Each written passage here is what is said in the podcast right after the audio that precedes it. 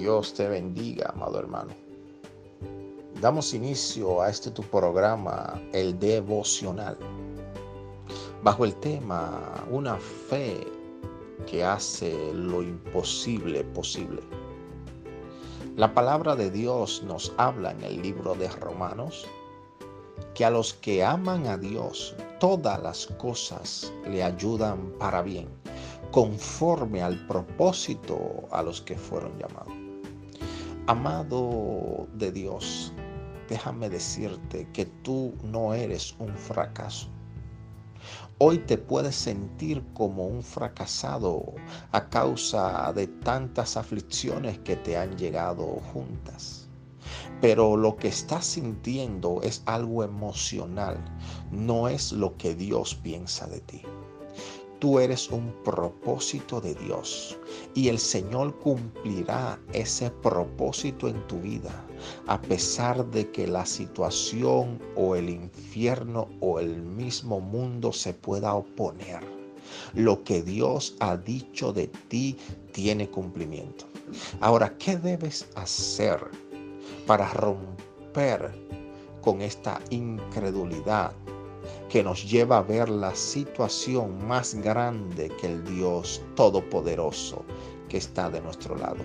Uno, debes confiar en sus promesas.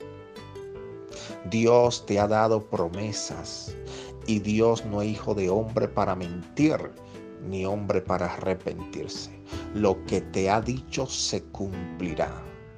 Pero tienes que tener esa seguridad como cuando trabajas y llega el mes o la quincena o el día de pago, tú tienes una seguridad de que te van a pagar porque ya tú trabajaste.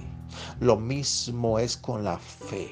Tienes que tener esa seguridad en tu corazón de que Dios hará lo que te ha prometido.